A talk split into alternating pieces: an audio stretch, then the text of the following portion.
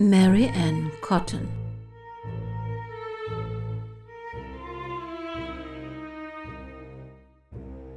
Englands erste Serienmörderin. Eine Folge aus der Reihe True Crime History. Erkennungsmusik Stephen Ross, Hamilton, New Zealand.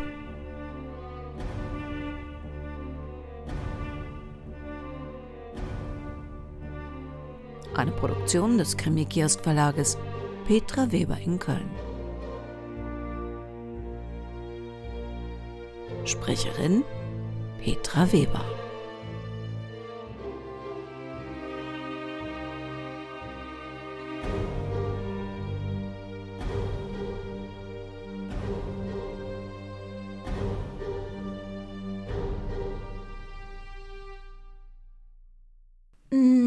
Ich verrate Ihnen was. Ich habe seit neuestem eine Gesellschaftsdame naja, eine Gesellschafterin, mit der ich mich ab und zu unterhalten kann, die mir Witze erzählt, mein Horoskop vorliest und äh, mich mit mehr oder weniger wichtigen Informationen versorgt. Ihr Name ist Alexa. Sie gehört äh, zum Teil in diese Gruppe künstliche Intelligenz, wobei ich nicht genau weiß, ob man das, was sie tut, wirklich immer intelligent bezeichnen kann. Aber okay, ich dachte mir, ich lasse Sie heute mal ein bisschen an dieser Sendung teilhaben. Schauen wir mal, was sie weiß, was ich vielleicht nicht weiß. Wir reden heute über Serienmörder. Weibliche Serienmörder, die es ja angeblich gar nicht oder nur selten gibt. Was meint Alexa dazu? Übersetzt von stephenporter.org. Weibliche Serienmörder sind seltener als ihre männlichen Kollegen. Etwa jeder sechste Serienmörder ist eine Frau. Na, immerhin. Ich meine, das sind ja nur die, die man erwischt hat. Vielleicht sind Frauen ja cleverer und verüben öfter mal den perfekten Mord. Gibt es sowas wie den perfekten Mord? Was meinst du? Ein perfekter Mord ist ein Mord, bei dem absolut keine Beweise zurückgelassen werden. Wenn also jemals einer passiert ist, würde niemand außer dem Mörder davon erfahren. Was sag ich doch. Seien wir mal ehrlich, die körperliche Überlegenheit führt sicher dazu, dass Männer diese auch einsetzen und dass dann auch tödliche Folgen daraus resultieren können. Zudem scheinen Schusswaffen auch mehr Männer als Frauen zu faszinieren. Nun braucht man aber nicht für alle Morde Kraft oder eine Knarre. Deshalb wird uns Frauen ja gerne nachgesagt, wir seien die Majorität der mit Gift mordenden. Da bin ich mir leider nicht sicher. Schön, dass du dir auch nicht bei allem sicher bist. Sagen wir mal so, das Vergiften ist besonders heimtückisch. Man denke nur daran, dass den Menschen, die einem Speisen zubereiten, und das sind in der Vergangenheit ja vorwiegend Frauen, ein besonders hohes Maß an Vertrauen entgegengebracht wird. Deshalb galt Vergiften im Mittelalter in England zusätzlich zum Mord auch als Verrat, was genau wie dieser mit einer besonders brutalen Strafe belegt wurde. Richard Roos, Giftmörder im Jahr 1531, wurde von Heinrich VIII. zum Tode verurteilt und entsprechend der für Vergiftungen damals vorgesehenen Strafe wurde er in London lebendig vor einer zuschauenden Menge gekocht.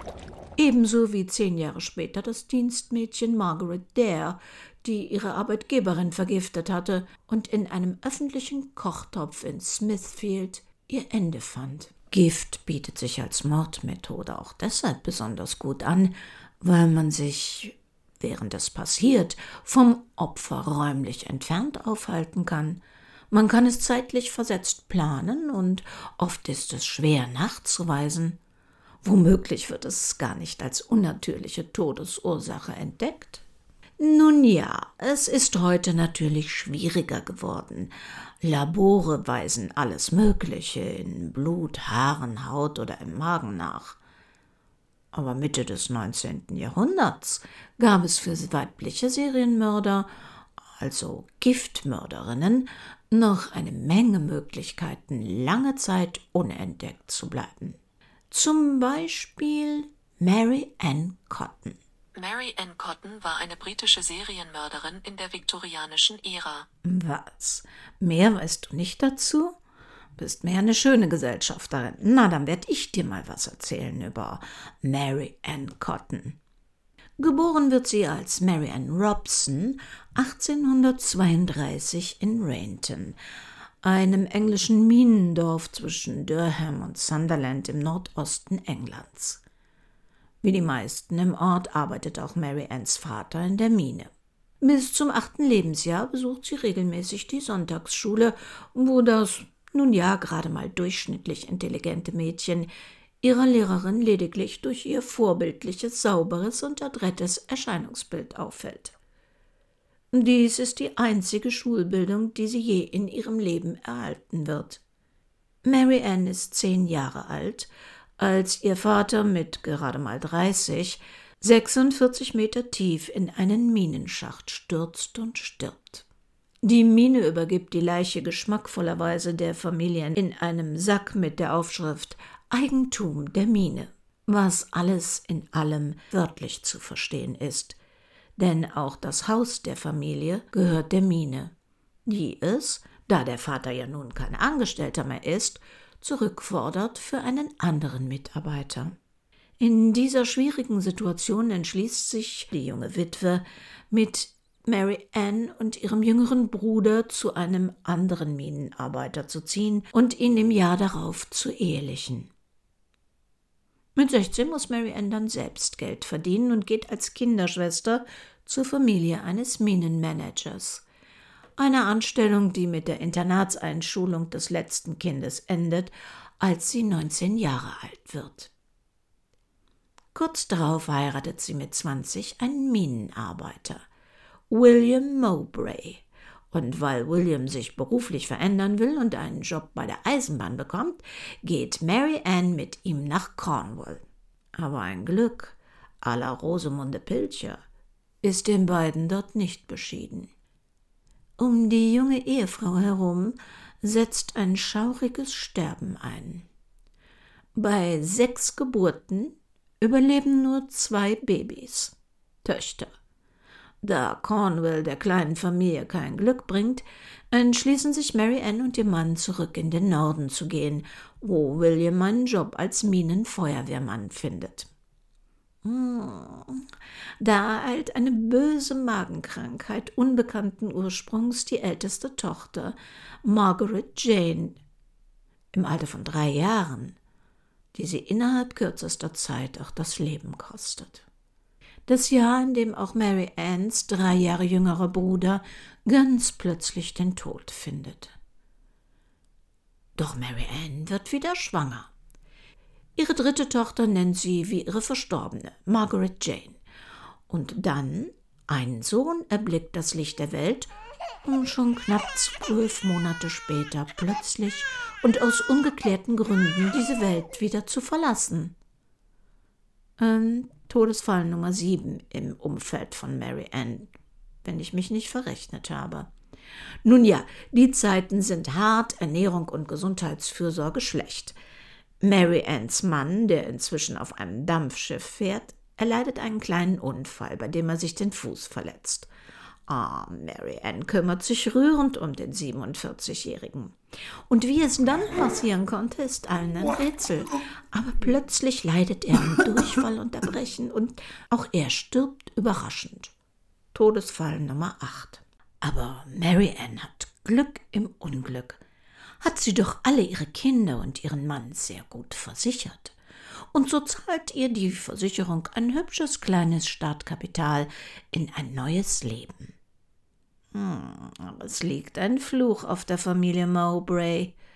Drei Monate nach dem Tod des Vaters stirbt auch die zweite Margaret Jane nach Bauchschmerzen, Durchfall und Erbrechen mit gerade mal vier Jahren. Äh, versichert, versteht sich. Die frisch gebackene Witwe ist nicht ausgesprochen hübsch, aber mit ihren dunklen Augen und ihrem schwarzen Haar zieht sie durchaus das Interesse einiger Männer auf sich. Sie reist weiter südlich in ein kleines Örtchen am Meer. Ah, wie das Leben so spielt. Im hinteren Teil der Räumlichkeiten, die sie bewohnt. Ja, da stirbt plötzlich und unerwartet ein verheirateter junger Mann, dessen Beziehung zu Mary Ann äh, erweiterte Spekulationen mit sich zieht. Mary Ann Mowbray arbeitet wieder als Krankenschwester.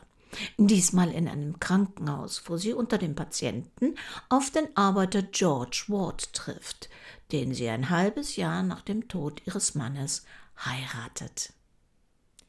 Eigentlich ist George in gutem Zustand, als er aus dem Krankenhaus entlassen wird. Ja, man ahnt es, plötzlich kränkelt er. Oh, ganz schlimmes Bauchweh, Durchfall, Erbrechen, Lähmungserscheinungen. Der Arzt untersucht ihn mehrfach und kann einfach keine Ursache für seine heftiger werdenden Symptome finden. Eine Leberentzündung vielleicht? Ah, Mary Ann kümmert sich auch rührend um ihren zweiten Ehemann, setzt ihm die vom Arzt empfohlenen Blutegel an. Aber der Doktor versteht das gar nicht, wird misstrauisch. Wieso hören die Bisswunden der Egel nicht auf zu bluten und bluten immer weiter? Ach, Zeit für einen Arztwechsel, findet Mary Ann Ward. Doch nach 14 Monaten Ehe wird der arme George Ward mit 33 Jahren merkwürdiger Todesfall Nummer 11. Todesursache? Naja, Cholera oder Typhus vielleicht? Aber wirklich gut, dass Mary Ann ihn kurz vorher noch versichert hatte. Krankenhausarbeit, nein. Die inzwischen 34-jährige Doppelwitwe sucht sich eine Stellung als Haushälterin bei James Robinson, einem hochrespektablen Witwer mit fünf Kindern. Von ihren eigenen, inzwischen insgesamt neun geborenen Kindern lebt nur noch eine Tochter, Isabella Jane. Und fast fragt man sich, welchem Schutzengel sie das zu verdanken hat. Apropos Schutzengel. Mary Anns Mom hat wohl auch keinen. Als sie sich krank fühlt, eilt ihre Tochter ins Krankenbett der Armen, die das allerdings nur ein paar Tage überlebt. Irgendwas mit dem Magen rafft die 54-Jährige während des töchterlichen Besuchs unerwartet dahin. Im März die Mutter und dann verlässt der Schutzengel im Mai auch die inzwischen neunjährige Isabella Jane. Sie stirbt. Unverhofft, aber versichert. Ja, zehn Monate nach dem tragischen Dahinscheiden des zweiten Ehemannes seiner Haushälterin heiratet James Robinson Mary Ann in ganz kleinem Kreis. Die neue Mrs. Robinson mag sich nicht an neue Namen bei ihren Kindern gewöhnen, Warum auch? Wenn man einen Namen schon einmal schön fand, warum soll man ihn nach dem Tod der Töchter nicht wieder benutzen können? Und so kommt Kind Nummer 6 von James Robinson zum Namen Margaret Isabella. Eine Mischung aus den Namen der bereits verstorbenen Töchter von Mary Ann. Vielleicht dachte Mary Ann auch, dass sich eine große Namenssuche nicht lohne, denn das im November geborene Baby stirbt im März. Ein Sohn, George, wird dem Paar im Jahr 1869 geboren. Inzwischen warnen Freunde und Bekannte James Robinson. Das merkwürdige Sterben rund um seine Frau ist aufgefallen. Zunächst prallt das an James ab. Im Gegenteil, er überlässt seiner Frau jetzt die Finanzen, die in Baugeschäfte für seine Altersvorsorge investieren soll. Als sie ihn aber drängt, eine Lebensversicherung abzuschließen, wird James Robinson doch misstrauisch. Und siehe da, Mary Ann hat seine Bücher gefälscht und Schulden gemacht. Er fordert seine Frau auf, die Fehlbeträge auszugleichen, was diese innerhalb einer Woche erledigen will. Das Geld besorgt sie sich bei einer Bank und gibt die Familie ihres Mannes, ohne deren Wissen, als Bürgen an. Der Gestalt alarmiert, forscht der Gatte mal nach und stellt fest, dass ihm sein angetrautes Eheweib fast alle Gegenstände von Wert aus seinem Haushalt verpfändet und seine älteren Kinder gezwungen hat, dies ebenfalls zu tun. Nun hat James Robinson genug und fordert Mary Ann auf, alles zurückzubezahlen. Hm, seine Frau ist am Boden zerstört, reuevoll, bedauert alles. Sie wird einen Verwandten bitten, in der kommenden Woche alles zurückzuzahlen. Sie verlässt reumütig den Raum und wird nie wiedergesehen. Ihr zurückgelassener Sohn bleibt, ja, man möchte sagen, zu dessen Glück, beim Vater. James Robinson wird erst sehr viel später merken, dass Mary Ann nicht nur Gegenstände seines Haushalts verpfändet hat, sie hat auch sein Konto geplündert und ihn ruiniert. Aber immerhin, er lebt. Dr. Hefferman in Spennymoor, etliche Ortschaften weiter südlich, glaubt einen Glücksgriff mit seiner neuen Haushalterin gemacht zu haben. Hat diese Mary Ann Mowbray doch ein vorzügliches Zeugnis von einem Schiffskapitän, dem sie den Haushalt führte. Na, dieser Gentleman ist ein misstrauischer, er bemerkt recht schnell, dass seine goldene Uhrkette und Ring sowie Bargeld auf Nimmerwiedersehen verschwunden sind und dass das Geld für Lieferantenrechnungen, das er seiner Haushälterin gegeben hatte, nie seine Bestimmung fand. Er lässt die diebische Elster vor die Tür setzen. Oh, gut für seine Gesundheit. Etwa 30 Meilen weiter nördlich in Walbottle taucht Mary Ann bei ihrer Bekannten Margaret auf, mit der sie 20 Jahre zuvor mal als Dienstmädchen gemeinsam gearbeitet hatte. Oh, die Freude ist groß. Hat die Freundin doch einen Bruder mit zwei Söhnen und zwei Töchtern und einer mit Schwindsucht im Sterben liegenden Frau zu versorgen und könnte Unterstützung im Haushalt dringend gebrauchen. Der Bruder Frederick Cotton lässt sich von Mary Ann trösten, als seine Frau kurz darauf an der Schwindsucht stirbt. Seine Schwester Margaret kann ihn leider nicht trösten, liegt sie doch plötzlich mit Magenkrämpfen und Erbrechen danieder und verstirbt, völlig überraschend, kurz darauf, noch im März 1870. So, mal nachrechnen. Ungeklärter Todesfall mit Magenproblemen Nummer 15, zu dem später Mary Ann angeben wird, äh, sie könne damit echt nichts zu tun haben. Sie sei doch erst im Juli 1870 in die Gegend gekommen. Hm, bliebe aber die Frage, warum und wie sie an Margarets Besitz geraten konnte und wie es kommt, dass sie schon zwei Monate nach ihrer angeblichen Ankunft Frederick heiratet und drei Monate später einen gesunden Sohn gebiert. Bei der Namensgebung bleibt sie sich treu und nennt ihren Sohn wieder mal Robert. Ja, Sie ahnen, für lange wird's ja nicht sein. Am Rande und nur ganz nebenbei, eine Scheidungsurkunde ist nicht zu finden. Insofern lebt Mary Ann von nun an auch in Bigamie. Zu lange an einem Ort für eine Frau wie sie, hm, das ist riskant. Und prompt passiert was Merkwürdiges.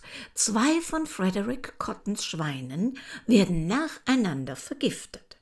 Da will einer von den Nachbarn den Cottons was Übles. Überzeugt sie Frederick? Nein, da kann sie mit dem Baby und äh, seinen Kindern nicht bleiben. Auf geht's südlich nach Auckland, eine Gegend, in der niemand die Familie kennt. 14 Tage vor seinem ersten Hochzeitstag stirbt der 38-jährige Frederick Cotton. Na, raten Sie mal. Richtig. Übelkeit, Erbrechen, Magenkrämpfe. Und natürlich war er auch versichert. Die Summe geht an seine Witwe. Aber so mit fremdem Kindern und Baby, ah, das ist schon lästig. Sechs Monate nach seinem Vater folgt ihm der neunjährige Sohn Frederick Cotton Jr.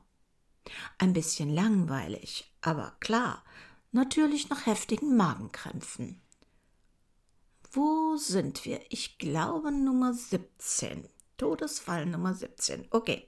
Zum Glück hatte seine Stiefmutter ihn vorher versichert. Drei Wochen später segnet auch das 14 Monate alte Baby Robert Cotton das Zeitliche unter den bekannten Symptomen und Umständen. Joseph Natras wohnt zu dieser Zeit schon als Untermieter bei Mary Ann. Mary Anns vierter Ehemann war noch nicht kalt und unter der Erde, da bezog er Quartier bei der gramgebeugten Witwe. So konnte man sich gut trösten. Hatte er selber ja auch ein schweres Schicksal zu tragen, waren doch unlängst Frau und Sohn innerhalb von zwei Monaten nacheinander überraschend gestorben. Ja, fünf Monate nach seinem Einzug bei Mary Ann wird aber auch er krank. Ein paar Tage später wird er Todesfall Nummer 19. Wie alle 18 vor ihm mit denselben Symptomen. Dem 36-Jährigen blieb aber vor seinem Ableben glücklicherweise genügend Kraft, seine nicht unerheblichen irdischen Besitztümer seiner Vermieterin zu vermachen. Im April stirbt Natchez, am 15. Juli erliegt dann der bisher bemerkenswert gesunde siebenjährige Charles Edward Cotton im Haus seiner Stiefmutter diesen schrecklichen Bauchschmerzen, die absolut jeden in Mary Anns Nähe, außer sie selbst, dahin zu raffen scheinen. Aber diesmal ist der Zufall nicht auf Mary Anns Seite. Ausgerechnet Thomas Riley, derzeit stellvertretender Gerichtsmediziner, ist kurz vor dem Tod des armen Kindes bei Mary Ann, um nachzufragen, ob diese ihm bei der Pflege seiner nach einer Pockenerkrankung schwer hilfsbedürftigen Frau helfen könnte. Der kranke Junge liegt während des Gesprächs im Nebenraum. Er muss sich das Schlafzimmer und das Bett mit seiner Stiefmutter teilen. Hm, sehr unkomfortabel für eine Frau, die über die Jahre gesehen doch einige Liebhaber bei sich aufnahm. Sieht Mary Ann in Riley in Anbetracht seiner kranken Frau vielleicht den Gatten Nummer fünf? Jedenfalls wird sie unvorsichtig und fragt Riley sogar, ob man den lästigen Jungen, der ja nicht mal ihr eigenes Kind ist, nicht doch vielleicht in ein Arbeitshaus zu den Armen geben kann? Es ist irgendwie schwierig, den Jungen durchzufüttern. Er ist wie ein Klotz am Bein und so findet sie weder Arbeit noch Ehemann. Nur gut, dass dieses Balk es nicht mehr aus dem Bett schafft. Er wird's wie alle Cottons vor ihm sowieso nicht mehr lange machen. Es ist dieser Satz, der mitten in das Herz von Thomas Riley trifft. Das Glück schien bisher mit Mary Ann gewesen zu sein, aber ganz offensichtlich nicht für immer. Denn der Gerichtsmediziner ist empört, und als er wenige Tage später vom Tod des kleinen Charles Edward erfährt, nimmt er das nicht einfach hin. Er geht zur Polizei. Der Totenschein des Jungen wird auf Rileys Drängen zunächst nicht ausgestellt. Einerseits, der Junge war körperlich gesund. Andererseits gibt es Zeugen, dass er von seiner Stiefmutter heftig misshandelt worden war, mit einer Gürtelschnalle so lange verprügelt, bis er nicht mehr stehen konnte. Mary Anns erster Gang nach Charles Edwards Tod führt sie nicht etwa zum Arzt. Nein, sie geht ins Versicherungsbüro und ist ziemlich enttäuscht, als man ihr erklärt, dass es ohne Sterbeurkunde auch kein Geld gibt. Empört fordert sie den Totenschein. Die Leiche des Kindes wird daraufhin nach einer oberflächlichen Untersuchung zur Bestattung freigegeben. Doch wegen eines sehr unguten Gefühls lässt sich der Arzt William Byers Kilburn, der den Jungen während der Krankheit eigentlich betreut hatte, Organproben aushändigen, die er in eine Box verpackt und in seinem Garten vergräbt. Oh, inzwischen tobt Mary Ann ob der Dreistigkeit, dass Thomas Riley sie zu beschuldigen wagte. Ha, der Mann wollte ihr an die Wäsche, was sie als ehrbare Frau natürlich nicht zulassen konnte. Und das ist nun seine Rache. Ja, was soll's. Sie beginnt ihre Sachen zu packen und erneut einen Umzug zu planen. In einer Nacht- und Nebelaktion buddelt Dr. William Byers Kilburn mit seinem Assistenten die Eingeweide des Jungen wieder aus seinem Garten aus und macht mit Hilfe seines Mitarbeiters Tests auf eigene Kosten. Nach einer arbeitsreichen Nacht steht für beide Männer fest Mord durch Arsen. Sein erster Weg führt ihm am Morgen zur Polizei, die tatsächlich die umzugsbereite Mary Ann Cotton wegen Mordes an ihrem Stiefsohn festnimmt. Eine Exhumierung des Jungen wird veranlasst. Die Festnahme verbreitet sich wie ein Lauffeuer im Ort. Und plötzlich werden sich Nachbarn, Freunde und Bekannte bewusst, dass diese seltsame Magenkrankheit, die ständig jemanden aus Mary Anns Umfeld das Leben kostete, kein Virus war. Am 26. Juli 1872 wird Charles Edward Cotton offiziell aus seinem Armengrab, das man allerdings erst noch suchen musste, geborgen und seine Leiche zu Analysezwecken gesichert. Proben werden in Gläser verpackt und beschriftet und zum Toxikologen Dr. Lockwood, Schüler eines bekannten Toxikologen und forensischen Professors, Scattergood nach Leeds gebracht. Auch er findet in den ihm überlassenen Proben des Leichnams Arsen, dessen Menge ausgereicht hätte, um zwei bis drei Erwachsene zu töten. Inzwischen berichten die Zeitungen landesweit über die herzlose Mutter, und so melden sich plötzlich jede Menge Menschen aus Mary Anns früherem Leben und berichten von den vielen Todesfällen nach Magenkrämpfen und Übelkeit im Umfeld der Verhafteten. Grund genug, eine Exhumierung von Untermieter Joseph Natras zu beantragen. Doch sechs Monate nach dessen Tod ist sein Leichnam unter den armen Gräbern nur schwer zu finden. Sieben Gräber müssen geöffnet werden, bevor er tatsächlich noch identifiziert werden kann.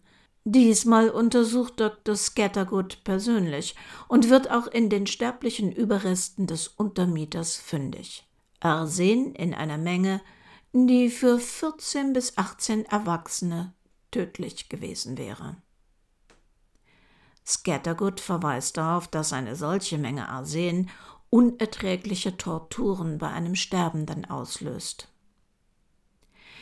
Jetzt wird beschlossen, die Leichname der Kottenkinder und ihres Vaters zu exhumieren. Doch sie waren verscharrt worden in nicht beschrifteten und nicht nummerierten Armgräbern. Grab für Grab wird einen ganzen Tag lang über geöffnet, und die Totengräber kommen dabei an ihre seelische Grenze. Doch jetzt sind sie fest entschlossen, der Giftmörderin ein Ende zu setzen. Zwei der Kinder kann man finden. Man befragt alle Besucher der Beerdigung von Frederick Cotton Senior, ob sie sich erinnern können, wo sie an seinem Grab standen. Doch die armen Grabstätten sind völlig verdreckt und verwildert, in furchtbarem Zustand, nicht mehr wiederzuerkennen oder zu finden. Und sein Körper kann nicht exhumiert werden. Derweil kommt das Ergebnis der Analysen der Kinderleichen aus Leeds. Arsen in großen Mengen. Auch sie wurden vergiftet. Arsen beeinflusst die Körperorgane, indem es wesentliche biochemische Reaktionen unterbricht, die durch enzymatische Wirkung ausgelöst werden.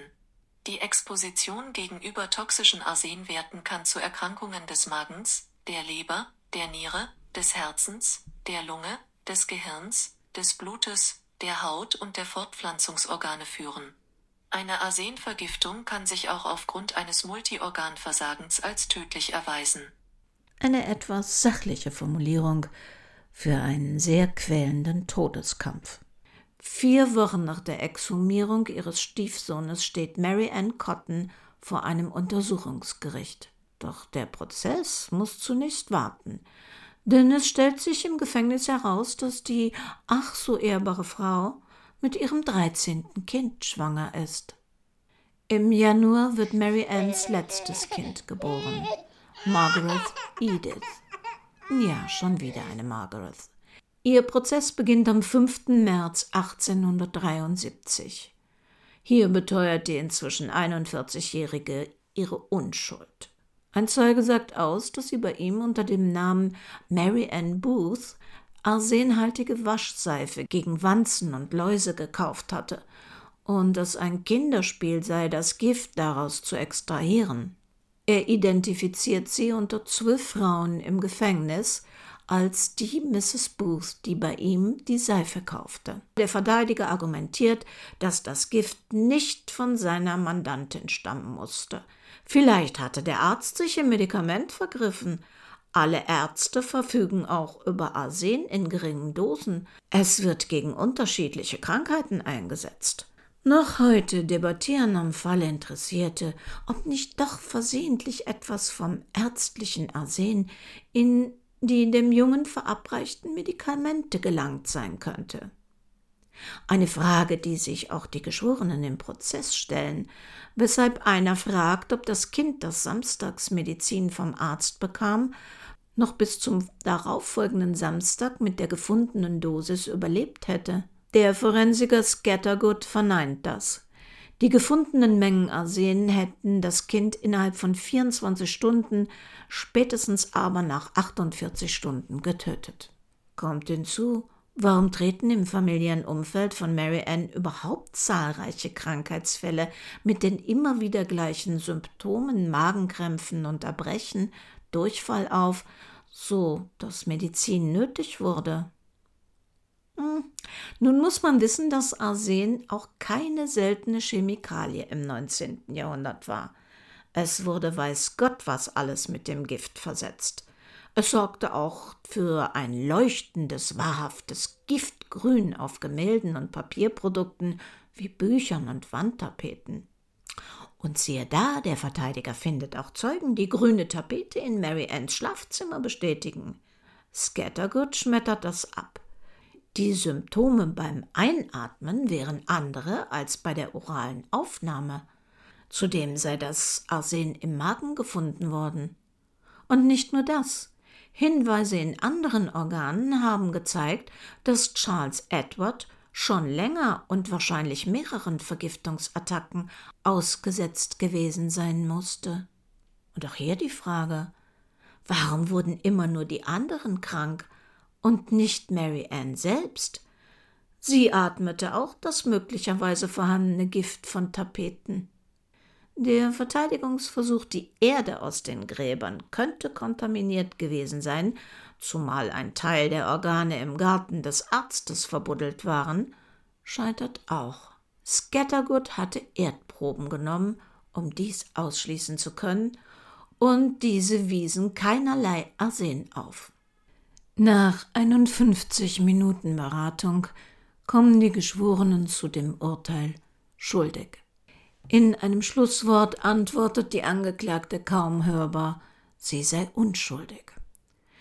Der Richter weist darauf hin, dass für Giftmord keine Gnade im Gesetz vorgesehen ist und verurteilt sie zum Tode wegen des Mordes an ihrem Stiefsohn Edward Charles Cotton. Die Hinrichtung soll nicht in der Öffentlichkeit erfolgen. Das erspart er ihr. Die anderen Mordvorwürfe lässt er unbeurteilt, da die Strafe sich dadurch nicht ändern würde. Sie würde weder gemildert noch erhöht. Mary Ann hofft auf Gnade. Das waren doch nur Indizien.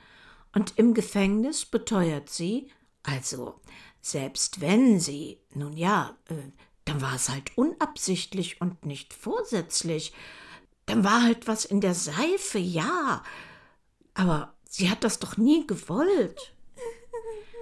Es setzen sich ein paar einflussreiche lokale Größen mehr halbherzig als ernsthaft für sie ein, und sie reicht eine Begnadigungspetition ein. Die einhellige öffentliche Meinung ist gegen eine Begnadigung. Am 24. März 1873 bittet die verurteilte Mörderin Mary Ann Cotton am Morgen ihrer Hinrichtung noch um eine Tasse Tee. Um 8 Uhr steht sie vor ihrem Henker William Onk Calcraft. Der Mann mit der längsten britischen Henkerkarriere und dem kürzesten Seil. Henker Calcraft, inzwischen 73, ist laut Charles Dickens und anderen glaubhaften Zeitgenossen bei seiner Arbeit gerne mal sturzbesoffen und ein Fan der Short Drop Methode. Wenn Sie unsere Sendung Harvey Henker kennen, dann werden Sie wissen, dass die Länge des Seils in Relation zum Körper der Hinzurichtenden richtig bemessen sein muss. Bei optimaler Länge, wie es eigentlich gesetzlich vorgesehen ist, stirbt der Verurteilte durch den Fall an Genickbruch. Schnell und relativ schmerzlos. Aber Calcraft ist ein Fan von Short Drops. Bei zu kurzem Seil kommt es zur qualvollen, minutenlang dauernden Strangulation des Hinzurichtenden. Eine kleine Anzahl Pressevertreter, der Gefängnisvorstand, zwei Gefängniswärterinnen und sechs Gefängniswärter wohnen dem schaurigen Spektakel am Morgen bei. Ebenso Hunderte vor den Gefängnismauern, ohne auch nur einen Blick oder Laut wirklich mitzubekommen. Auf dem Weg zum Galgen betet Marianne mit gefesselten Händen Heaven is my home. Makaber sind doch die meisten ihrer Familienmitglieder ja auch schon oben vor Ort. Ein weißer Sack wird über ihren Kopf gezogen und Calcraft tut, wofür er berüchtigt ist. Er bemisst das Seil zu kurz. Short Drop. Ob aus Freude am Leid oder stur oder Dummheit, Generationen von Historikern werden versuchen, das zu ergründen. Minutenlang kämpft die dreizehnfache Mutter um ihr Leben, spuckt im Ersticken Blut in den weißen Sack, das nach außen dringt, den zuschauenden Männern wird schlecht. Einer fällt in Ohnmacht. Nach einer Ewigkeit zuckt ihr Körper nicht mehr. Und dann nur noch Stille, furchtbare Stille. Entsprechend des Gesetzes bleibt ihr Körper für eine Stunde am Galgen baumelnd im Gefängnis von Durham hängen. Vier Gefangene hatten nahe des Galgens im Morgengrauen auf dem Gefängnisfriedhof ein Grab ausgehoben, wo Mary Ann neben zwei anderen gehängten Mördern in einem schwarzen Sarg mit ihren Schuhen und ihrem schwarz-weißen Schal beerdigt wird. Eine letzte Würde, die sie ihren Opfern nicht zugestanden hatte. Es ist diese Hinrichtung, die Calcraft letztlich das Genick bricht, entsetzt vom Leid der sterbenden Mary Ann Cotton und der Tortur derer, die sie dabei zusehen mussten, wird er ein Jahr später zwangspensioniert. Keiner seiner Nachfolger praktizierte mehr Short Drops. Das Seil, das Mary Ann um ihren Hals hatte, das knüpft er fein säuberlich wieder auf und nimmt es mit. Lange Zeit hat man sich gefragt, wo es geblieben ist. Aber Calcraft war ein Kaufmann. Er ließ sich nicht nur für die Hinrichtung bezahlen. Er verkaufte auch Mary Anns Seil. Blutverschmiert landete es im Umfeld von Madame Tussaud. So wie Madame Tussaud auch unmittelbar danach eine Wachsfigur in ihrem Gruselkabinett von Mary Ann Cotton anfertigen ließ. Was wurde aus dem einzigen überlebenden Ehemann von Mary Ann und ihren Kindern George und Margaret Edith? James Robinson, bei dem Mary Ann ihren gemeinsamen Sohn George zurückgelassen hatte, findet neues Eheglück und heiratet ein Jahr nach Mary Anns Tod Elizabeth Ann Clark. Er stirbt 1899 im Alter von 69 Jahren und überlebt damit Mary Ann um 26 Jahre. Sein Sohn George wird Schiffsbauer und heiratet mit 20. Er bleibt in der Nähe seines Vaters wohnen und hat bis zu seinem Tod drei Söhne und fünf Töchter, die ihn alle überleben, als er 1926 viel zu früh mit 57 Jahren stirbt. Das letzte, das dreizehnte Kind, Margaret Edith, wird von wohlhabenden Eltern adoptiert. Sie stirbt 1954 mit 81 Jahren. Das Geheimnis, wer ihr Vater war, hat Mary Ann Cotton mit ins Grab genommen. Mit angenommenen 20 bis 25 Giftopfern gilt Mary Ann Cotton geborene Robson heute als Englands erste bekannte Serienmörderin. Obwohl es schon vor ihr ein paar ebenfalls hingerichtete Frauen gab, die auch mehrere Opfer mit Gift töteten. Ähm, möchtest du noch was dazu sagen? Die letzten Hinrichtungen im Vereinigten Königreich erfolgten durch Erhängen und fanden 1964 statt bevor die Todesstrafe 1965 wegen Mordes ausgesetzt und 1969 schließlich wegen Mordes abgeschafft wurde. Das ist richtig, allerdings muss man dazu fügen, dass das nur für Mord gilt. Nach wie vor war theoretisch eine Todesstrafe wegen Hochverrat oder Piraterie noch möglich, auch wenn sie nicht mehr verhängt wurde. Richtig abgeschafft und damit als illegal angesehen wurde sie erst 1998. Übrigens die letzte in Großbritannien hingerichtete Frau war Ruth Ellis im Jahr 1955. Wie viele Serienmorde von Frauen oder von Männern allerdings nie aufgedeckt wurden, das werden wir nicht erfahren, weil sie haben den perfekten Mord begangen. Ich hoffe, Ihnen hat die heutige Sendung ein bisschen Spaß gemacht. Wenn ja, dann vergeben Sie uns vielleicht auf irgendeinem der Portale, die Sie für Ihren Podcast nutzen, ein paar Sterne. Oder Sie unterstützen uns, wenn Sie gerne möchten, dass wir weitermachen. Für den Fall, dass Sie zu jenen gehören, die im letzten Monat vor jeder Sendung und ich hoffe nicht auch noch zwischendrin und am Ende eine Werbung gehört haben, womöglich auch gar nicht begriffen haben, was das sein soll oder wer da was wie verkaufen möchte, weil es in tiefstem ähm, amerikanischen Slang passierte und schon vorbei war, bevor man begriff, um was es sich handelt, das war ein technischer Fehler und ich hoffe, der ist inzwischen ausgemerzt. Sollte das noch einmal vorkommen, würde ich mich freuen, wenn Sie mich das wissen lassen. Ich bedanke mich bei meiner Gesellschafterin heute. Gern geschehen. Es war mir ein Vergnügen. Wir hören uns wieder am ersten Donnerstag im Juni. Und bis dahin, ob Sie nun künstliche Intelligenz oder wie ich mehr menschliche Intelligenz bevorzugen, was immer Sie tun und wo immer Sie sind. Passen Sie bitte gut auf sich auf.